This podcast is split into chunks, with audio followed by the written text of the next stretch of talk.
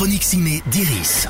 Bonjour à tous, dans la chronique Ciné d'Iris, on parle des films à voir ou à revoir au cinéma. Aujourd'hui, la comédie musicale La couleur pourpre et le film d'animation Nicky Larson City Hunter Angel Dust. Oui oui, Nicky Larson, le dessin animé. Alors qu'il accepte de rechercher le chat d'une très jolie et fortunée cliente, le détective privé se retrouve aux prises avec une organisation criminelle qui transforme les soldats en surhommes grâce à une mystérieuse technologie. Ce sont des nanomachines qui transcendent le corps humain. C'est l'Angel Dust Mode. Pourquoi est-ce que vous voulez tuer Nikki Tu sais bien que si la situation l'exige, tu peux compter sur moi. Ce nom, Nicky Larson.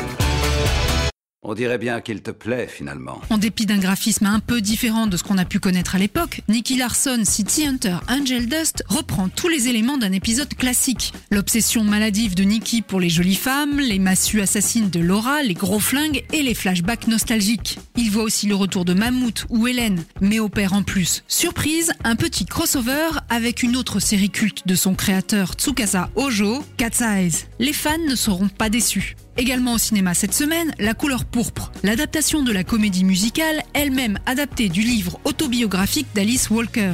Son enfance en Géorgie, violée par son père, séparée de ses enfants à leur naissance, ou son mariage effectué sans son consentement à un homme qui la bat. Célie, femme noire, pauvre et moche, comme ne cesse de lui répéter d'abord son père, puis son mari, va survivre grâce à l'amour de sa sœur, d'une sensuelle chanteuse de cabaret, et de sa belle-fille, au caractère bien trempé. We are more than just kings and queens. We are at the center of the universe.